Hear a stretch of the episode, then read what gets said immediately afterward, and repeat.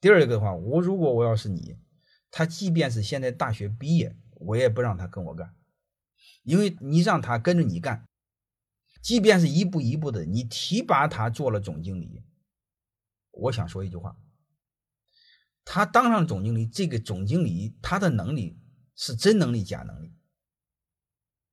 第一，他不知道；第二，别人会认吗？你就会发现，这孩子这一辈子，他对他自己就是一一种半认可、半否定状态。所以这样的话，你会发现，你把你孩子给毁了。除非是什么个状况是可以的。我以前聊过，你是宝马的老板，宝马培养接班人怎么培养？德国人很注重隐私的。你比如德国的首富，从来没接没不知道他在哪住。宝马那几个后代呢？就是在宝马的车间，大学毕业进车间，然后一步一步往上升，升到了副总裁，宝马家族才公开他的身份。这个是可以的，就是硬打出来的。各位在中国不可以的，中国你不相信你的孩子隐名埋姓去你的公司，你放心好了，第二天都知道了。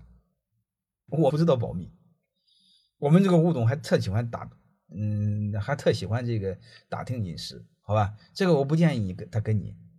你比如我有很多学生，他就是这样，他孩子一进去，他知道他爹妈不在旁边，所有的人都巴结这个孩子，直接叫他少奶奶，直接叫他大当家的。